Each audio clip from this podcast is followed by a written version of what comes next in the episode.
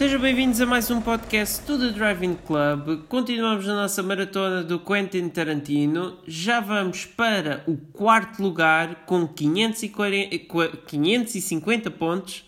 Aliás, Reservoir Dogs, Cães Danados em português. Estes três lugares, o quinto, o quarto e o terceiro, estão muito próximos uns dos outros. 540, 550 e 560 pontos. Já só nos restam 3 filmes acima. No top 3, agora já sabemos, é Inglourious Basterds, Kill Bill e Pulp Fiction. Vocês ainda não sabem qual é a ordem. Eu, por acaso, estava à espera que o Reservoir Dogs ficasse em segundo ou terceiro lugar, mas pronto, ficou em quarto. Tem comigo o João e o Tiago. Olá, os dois. Olá, obrigado Olá. por te ser convidado mais uma vez para este fantástico podcast. Exatamente, muito obrigado. Íamos ter hoje também o Miguel e a Inês. Infelizmente, cada um teve os seus contratempos e não pode estar presente. Uh, o Miguel já participou noutros podcasts, ainda se vai juntar a nós no Pulp Fiction. A Inês junta-se no próximo mês com uma maratona já a caminho dos Oscars. Então, Reservoir Dogs. Eu, eu, uh... eu tenho aqui um recado do Miguel. Uh, ele disse-me que ele queria só deixar uma palavra. Ele tem pena de não poder participar e queria só dizer, eh, ele só tem um comentário so, sobre o filme que é uh, gosto do penteado do Michael Madsen, que eu não posso discordar, porque o Michael Madsen tem um visual incrível neste filme, incrível. Estava aqui a ver, o Miguel colocou Reservoir Dogs em terceiro lugar e a Inês colocou em primeiro, é por isso que ela queria muito. Pá, com caraças. É por isso que ela sim, queria muito estar aqui, coitadinha. Não queria muito estar aqui, sim. sim. Mas pronto, uh, Reservoir Dogs, o filme de estreia do Tarantino e que estreia promissora. É isso. É verdade. É, é verdade. Eu acho que tipo, acho que as pessoas perceberam o, o potencial, uh, o que é que ele podia alcançar. Epá, e também ele teve logo aqui um, um elenco do caraças para o primeiro filme, não é? É verdade. Um, eu não sei é... se foi porque ele, como já tinha sido argumentista de outros muito bons filmes, se, se não foi com isso que ele.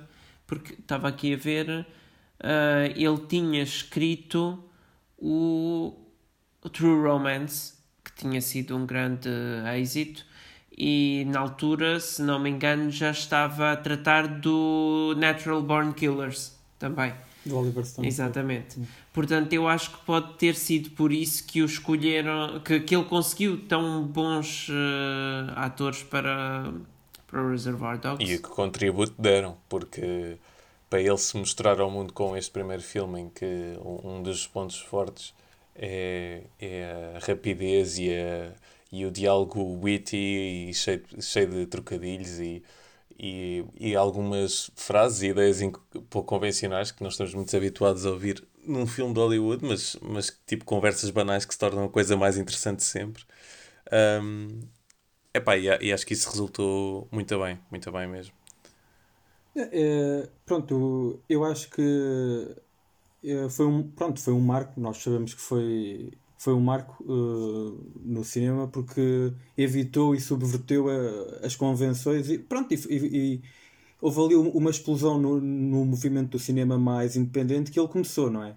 Uh, acho que foi mal, acho que o filme até foi uh, nos Estados Unidos não, não, não obteve logo assim bons resultados.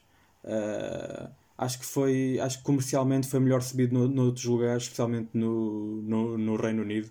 Uh, aliás eu até acho que ele recebeu algumas reexibições depois do Pulp Fiction ter uh, sido aquele sucesso. Acho que depois uh, ele voltou aos cinemas e aí aí ainda teve mais ainda teve mais sucesso. Um, pronto o, o que eu quero dizer ele deu ao público algo diferente e tipo, lá está, aquilo, o filme foi praticamente todo feito no quê? No armazém, não é? Tipo, sim, sim, uh, é yeah, maioritariamente. Sim. Uhum. Maioritariamente. E o que e lá está, aquilo o que, o que ganha aos pontos é, é o argumento, é a forma, é, o, os diálogos, é a forma tipo, como, como tudo aquilo surge. Acho bastante interessante os ladrões eles não se conheciam, portanto, eles não se conheciam de lado nenhum, e é aí que a cultura pop come, uh, começa a enterar. Os ladrões, os estranhos não se conheciam de lado nenhum, portanto, falam sobre o quê? Falam sobre o Like a Virgin, falam sobre o, o Get Chrissy Love. Portanto, tipo, eles que não se conheciam de lado nenhum falam sobre cenas que eles gostavam. E é aí que, a cultura, é aí que o Tarantino começa a adicionar. Pelo menos que eu me lembro, é aí que ele começa. Uh, é aí que nós começamos a ver, ok, ele vai jogar assim. Ele vai, é, é, era como o, o François Truffaut, que, que, que, antes de ser realizador estudou o Hitchcock, estudou o John Ford. Portanto, o Tarantino fez a mesma, fez a mesma coisa. Uh, só que pronto, fez, fez, isso com o Leone fez, e fez com o Fellini e com o Kurosawa, pronto. Uh, e é muito interessante, é, é, começámos logo a ver que era a abordagem que ele ia, que ele ia aplicar. Sim, uh, aquilo que estavas a dizer, o filme realmente é um indie, é na altura de um realizador que era o seu primeiro filme, portanto uh, estreou muito despercebido. E os atores, mais do que os atores, o filme começa por ter um argumento excelente. Isto, como um filme de baixo orçamento e, e de, pronto, one location shoot, um, funciona mesmo muito bem. É preciso ter um argumento muito forte. Eu acho que este é o tipo de filme que eu muito facilmente olharia para ele e pensaria que era um remake de um filme europeu qualquer, sei lá, um filme nórdico assim que costuma ter este tipo de enredos. E, yeah, yeah. e pronto, e que fosse um remake americano desse filme europeu, porque os americanos não costumam ter este tipo de personagens tão bem trabalhadas para este, para este tipo de filmes, assim, de é, cenários. É, exato. E, Sim, é verdade, é verdade. e não, e no entanto é, é totalmente original. Pois é, eu nunca teria pensado dessa maneira, mas é engraçado que digas isso porque tu sentes que as personagens, tu consegues perceber mais ou menos o que é que elas stand for, cada uma delas, apesar de uhum. não saberes os, os seus nomes e teres, uh, na grande maioria, tipo, esparsas informações em, em termos de flashback, de flashback para saber quem elas são. Uh, mas ele consegue eh, construir uma data de tipos cujas suas motivações são believable e tipo, tu percebes perfeitamente uh, o que é que eles querem, o, o, quais é que são ali os receios deles e, e, e eu acho que tu ao ires desvendando um bocadinho mais sobre como é que estes gajos são e como é que eles encaixam juntos, tu vais começando a perceber que tipo, isto não vai resultar, vai, dar, vai dar porcaria, porque estes gajos tipo, são, são todos um bocadinho lunáticos à sua maneira, e ainda por cima tendo um, infiltrado lá no meio, tipo, aquilo era uma bomba à espera de explodir, tanto que aquilo corre mal uh, por fora, o golpe que eles vão dar, não é? Há qualquer coisa que corre mal, mas uh, depois acho que descamba completamente é pela, por dentro, pelo choque de, das personalidades deles. E, e, isso é muito interessante, o facto também de nunca vermos o que é que, o que, é que aconteceu, não é? É, é tudo a partir de, do, do aftermath. Agora, hoje, só me estão a dar as palavras em inglês. Uh, estão a faltar os termos em português. Mas sim. Não, é, sim, é interessante porque assim, porque estes saltos, na, porque o filme vai tendo saltos, e, e estes saltos não são obrigatoriamente flashbacks, porque flashbacks são quando um, uma personagem pensa num evento passado e, e, nós uh, vemos essa lembrança, não é? Aqui os eventos, uh, pa, o, os eventos passados que vemos são uma reestruturação da narrativa. Portanto, esta reestruturação permite uh, a entrega precisa de coisas como a revelação relativamente tardia de quem realmente pronto, é o rato entre o, entre o grupo. Portanto, se contado cronologicamente, nunca haveria qualquer tensão não é? Já que a verdadeira natureza do Mr. Orange uh, seria revelada no início do filme e isso roubava toda. Pronto, roubava a dinâmica, não é? Portanto, isto é, é toda uma complicação simples. É toda uma complicação eh, que resulta muito melhor assim. Sim, é, é mais um, um truque na montagem Exato. do que propriamente no, no argumento. Mas, mas obviamente sim. faz parte da narrativa. Sim, faz assim. parte do jogo. Faz parte do jogo, sim. Exatamente. É pá, eu queria destacar também uh, uma coisa que pronto, depois ficou como um dado adquirido quanto a um, a um dos fortes de realização do Tarantino, mas é a escolha para a banda sonora. Porque Houve sim, aqui sim. músicas que, como sempre, tipo, ele vai desencantar aos anos 70 e 60, coisas que ninguém pensa naquilo, uh, mas que se tornam um, um, uma, uma referência dentro da cultura pop, não só da altura, mas como também hoje em dia, como o a Stuck in the Middle with You, com a cena em que, em que, em que a música entra, que acho que é que fica mais na cabeça das pessoas.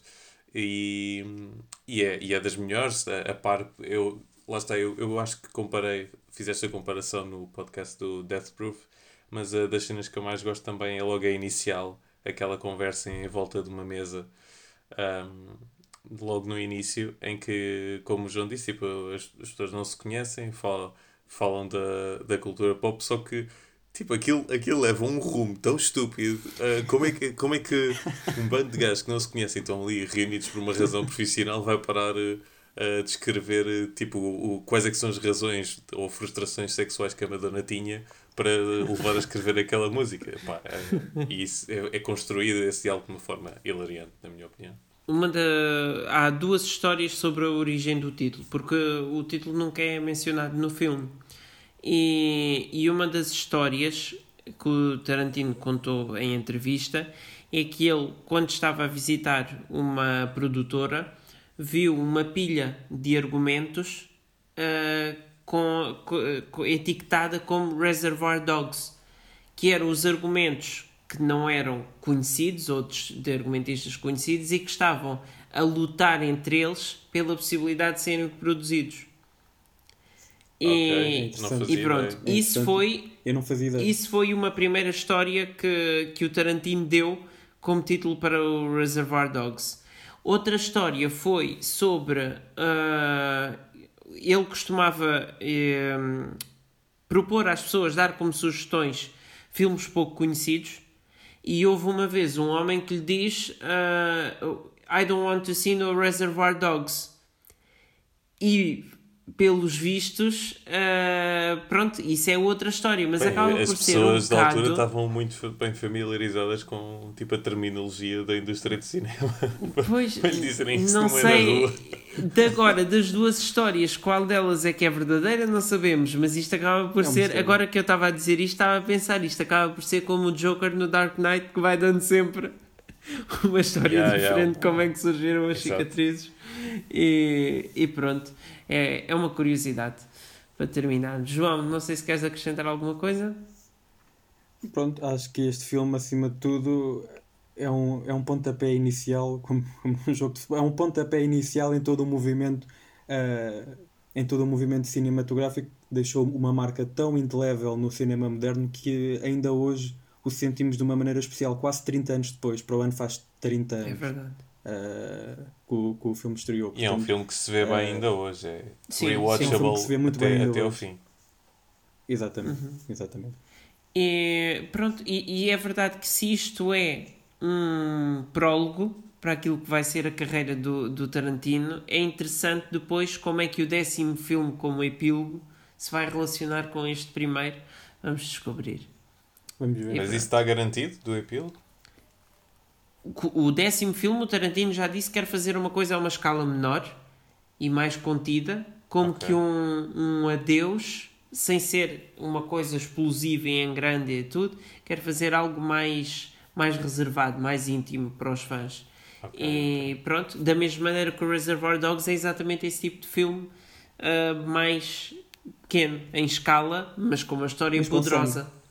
Mas com sangue. Pronto, exatamente. Também. Ah, sim, isso sangue há de ter sempre. Sim, oh, tem que ter. Não estou a ver um filme do Tarantino sem, sem sangue e sem violência. Tem que ter, tem que ter. Arroz de cabidela. Nem que seja no final, como no Once Upon a Time in Hollywood, mas há de ter essa arroz de cabidela. ok. E pronto, ficamos por aqui. Até amanhã. Tchau. Então vá, fiquem bem. tchau. tchau.